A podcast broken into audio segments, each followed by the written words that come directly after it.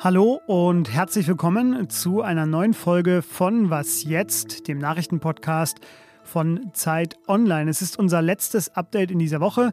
Es ist Freitag, der 11. März. Mein Name ist Fabian Scheler und darum wird es heute gehen.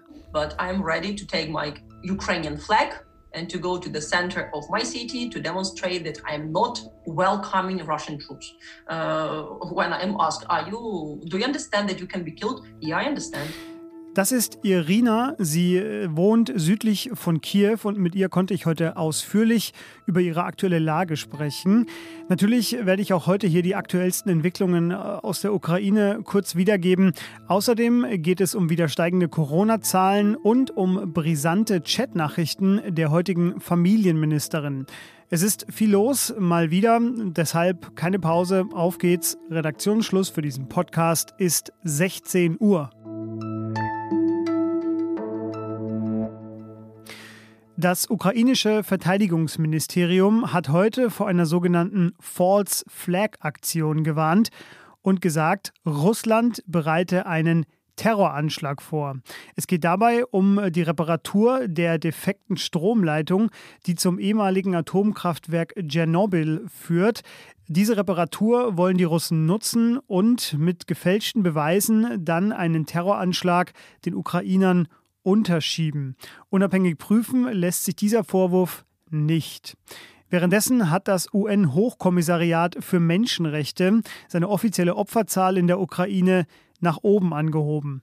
564 tote Zivilisten habe man bisher registriert, aber, das sagt das Hochkommissariat auch, die Opferzahlen seien sicher weitaus höher. Das zeigt sich allein daran, dass der Bürgermeister aus Mariupol heute gesagt hat, in seiner Stadt, die er seit Tagen umkämpft und umzingelt ist, seien alleine 1200 Einwohnerinnen und Einwohner ums Leben gekommen.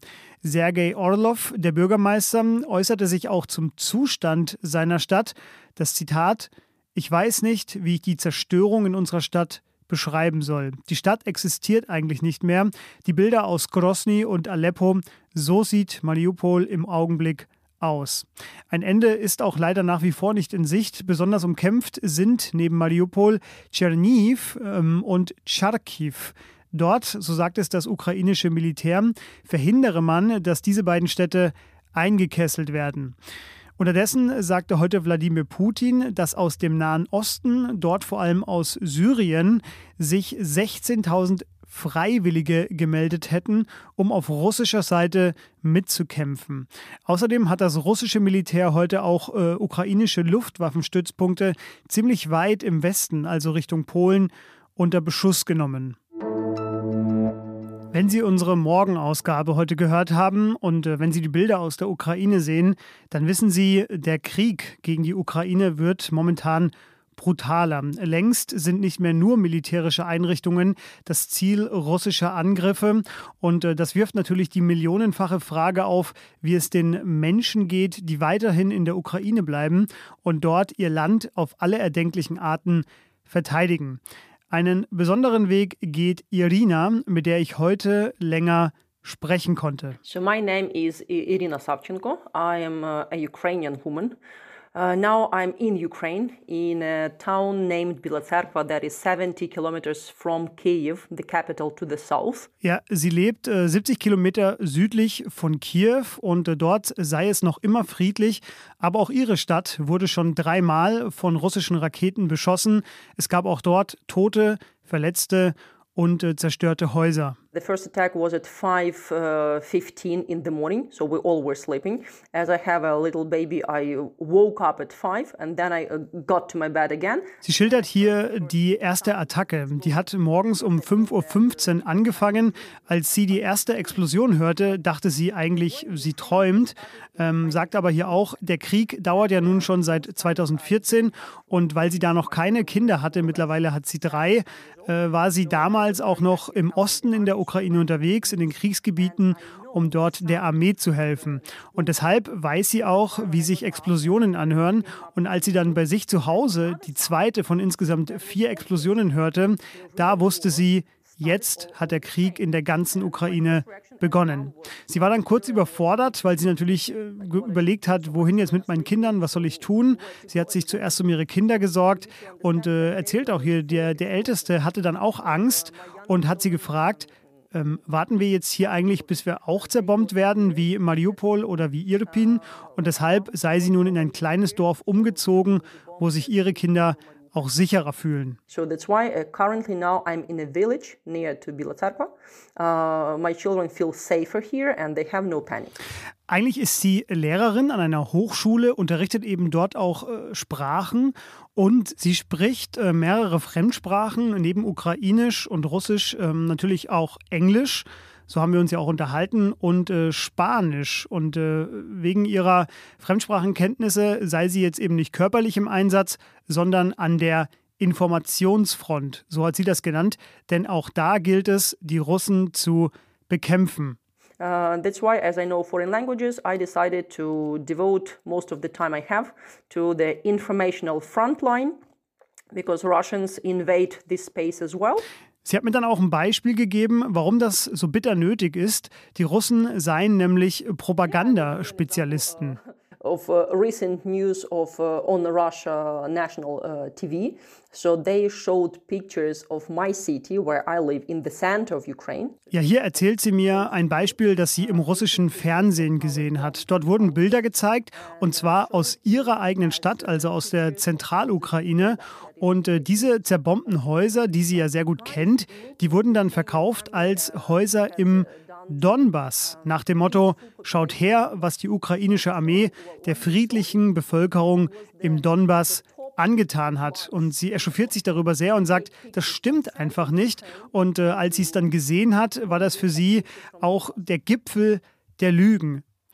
Und deshalb versucht sie gerade, äh, möglichst viele Journalistinnen und Journalisten weltweit äh, zu kontaktieren und aufzuklären über die Lage in der Ukraine, denn jede ukrainische Stimme verdrängt eine russische Stimme. So sieht sie das und deshalb übersetzt sie zum Beispiel für große Telegram-Kanäle, wo tausende Leute folgen, äh, Nachrichten aus der Ukraine ins Englische oder ins Spanische. From time to time I also monitor Russian channels to understand what is going on.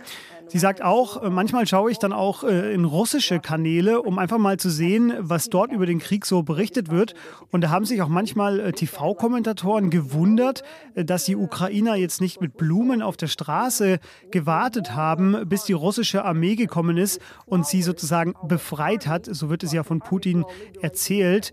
Und sie sagt, Entschuldigung, also von wem sollen wir denn befreit werden? Von anderen Ukrainern? From Ukrainians? We are happy in our land. Ja, sie hat mir auch äh, von ihren Großeltern erzählt, um quasi für unsere Hörerschaft das Ganze ein bisschen greifbarer zu machen. So my um, grandparents, they all like two mothers and two grandmothers and two grandparents. Sie sagt, ihre beiden Omas und ihre beiden Opas, die litten sehr in der Sowjetunion. Eine Oma hat zum Beispiel die große Hungersnot in den 1930er Jahren wie durch ein Wunder irgendwie überlebt. Ein Opa war zehn Jahre lang im sibirischen Straflager, weil er über Ungerechtigkeiten gegenüber Ukrainern nicht geschwiegen hat. Und äh, ihnen wurde alles genommen in der Sowjetunion. Und jetzt zieht sie deshalb einen historischen Vergleich. Ihre wichtigste Botschaft an Hörerinnen in Deutschland, in Österreich, in der Schweiz ist, eure Großeltern erinnern sich bestimmt auch noch an die Methoden von Diktatoren. Ihr hattet Hitler und deshalb glaubt sie, dass Deutschland gegen einen neuen Diktator, nämlich Wladimir Putin, vorangehen sollte, Führung zeigen sollte. Und deshalb glaubt sie, dass Deutschland Europa besonders gut erzählen kann, was hier gerade geschieht. So I believe that your country really can help the whole Europeans understand what is going on actually. Ja, sie freut sich zwar sehr auch über die humanitäre Hilfe, die jetzt gerade anrollt und auch über Waffenlieferungen, aber wenn man ehrlich ist, sagt sie, braucht es eigentlich militärische Hilfe, denn nur so könne man Putin stoppen. Sie sagt hier wörtlich, lasst uns ehrlich sein. When politicians say that we don't want to be the part of a conflict, but guys, let's be uh, realistic. Wenn die Politiker sagen, sie wollen nicht Teil dieses Konflikts sein, dann ist das einfach falsch. Denn Europa ist ja schon längst Teil davon. Europa nimmt Flüchtlinge aus der Ukraine auf. Europa schickt Hilfsgüter und Europa liefert Waffen. Das bedeutet, man ist längst Teil davon. Sie will, dass hier in Europa alle aufwachen und wissen, mit wem sie es zu tun haben. I want you all to wake up, yet to open your eyes and to take this reality. We are now dealing with a new, like Neo-Stalin and Neo-Hitler. Mit einem neuen Stalin, einem neuen Hitler. Wenn wir ihn nicht hier in der Ukraine aufhalten, dann wird er auch vor Europa nicht Halt machen, befürchtet sie. Und ähm, sie hat da eine ziemlich düstere Botschaft, nämlich sie sagt, als eine Ukrainerin habe ich schon akzeptiert, dass wir das Schlachtfeld sind. Our land will be the battlefield. Okay, let it be. Das ist okay, aber lasst uns diesen Preis zahlen und ihn hier stoppen. Oder, das wäre die Alternative, aus ihrer Sicht, die Ukraine wird besetzt und dann geht es im restlichen Europa einfach weiter. Lasst ihn uns deshalb hier stoppen. Wir sind bereit, diesen Preis zu zahlen und dafür endlich ein unabhängiges Land zu werden. Yeah, we are ready to pay this price, but to become an independent country. Finally. Ja, ich kann nur Danke sagen an Irina. Ich kann diese Angaben, die sie mir macht, nicht überprüfen. Ähm, wir haben gezoomt über eine halbe Stunde lang. Es wirkt auf mich alles sehr glaubhaft. Und ähm, danke deshalb auch an unsere Hörerin Inna, die uns zusammengebracht hat. Inna und Irina haben zusammen studiert und waren dort auch Mitbewohnerinnen. In den Show Notes habe ich einen Artikel verlinkt, der noch mehr Stimmen aus der Ukraine zu Wort kommen lässt. Über Corona will ich gar nicht so viel sagen. Da war ja heute in der Morgensendung schon ausführlich unsere Wissensredakteurin Elena Erdmann zu Gast. Äh, wir haben einen erneuten, ja, sehr großen Anstieg an Fallzahlen und äh, das liegt vor allem auch an der neuen Omikron-Subvariante BA.2. Das haben wir alles heute Morgen schon besprochen. Aber heute war nochmal der Gesundheitsminister Karl Lauterbach und RKI-Chef Lothar Wieler in der üblichen Freitagspressekonferenz. Die Lage ist objektiv viel schlechter als die Stimmung. Ja, eigentlich reicht dieser eine Satz von Karl Lauterbach, der nochmal daran erinnert, dass es eben nicht vorbei ist. Die Todeszahlen sind noch immer sehr hoch und äh, gestern hatte es ja einen neuen Tagesrekord an Neuinfektionen gegeben und die Bundesregierung will demnächst ja das Infektionsschutzgesetz anpassen. Viele Corona-Regeln werden dann wegfallen und äh, sollen dann nur noch in lokalen Hotspots, also wo es ganz akut wieder zu Anstiegen kommt, zum Einsatz kommen. Auch dazu hat sich Lauterbach geäußert.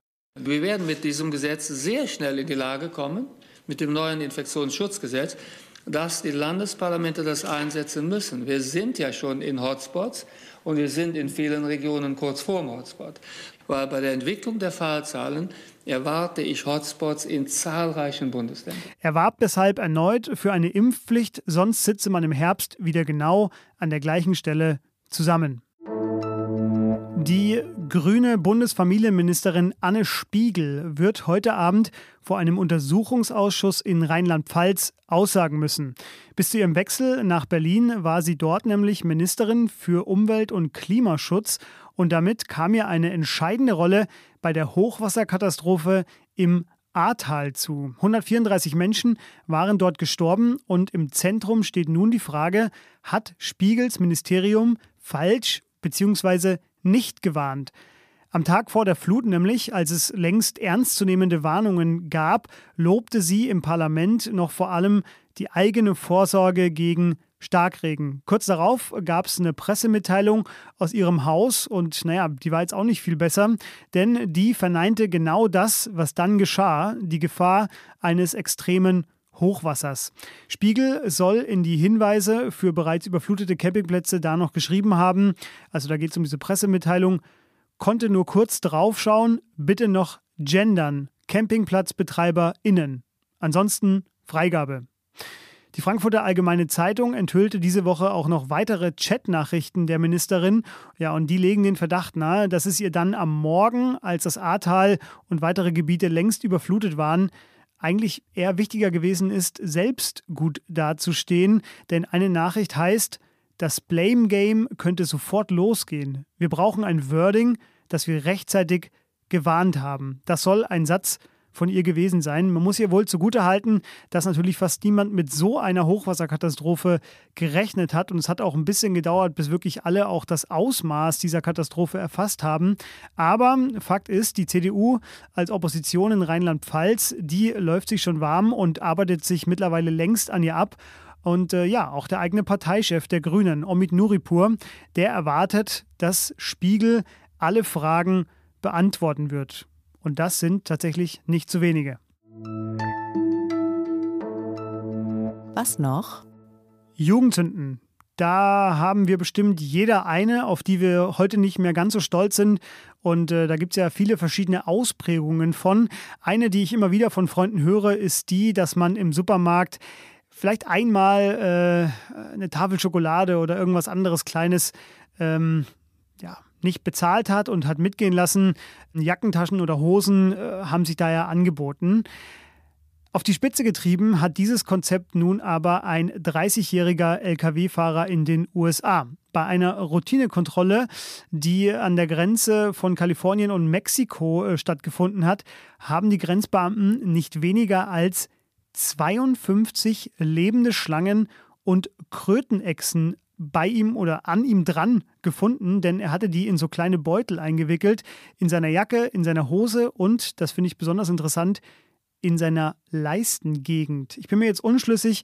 Ich schwanke in der Bewertung dieses Vorgangs noch zwischen besonders mutig und besonders dämlich. Er wurde jedenfalls verhaftet. Ich mach's kurz. Morgen gibt's erneut eine Sonderfolge von uns am Samstag, dann mit Ole Pflüger. Er wird sich ausführlich dem EU-Gipfel widmen, der in den vergangenen beiden Tagen stattgefunden hat. Was jetzt Zeit.de, die Mailadresse kennen Sie. Ich wünsche Ihnen jetzt schon mal ein angenehmes Wochenende. Die Sonne soll ja immerhin scheinen. Bis dann. Tschüss.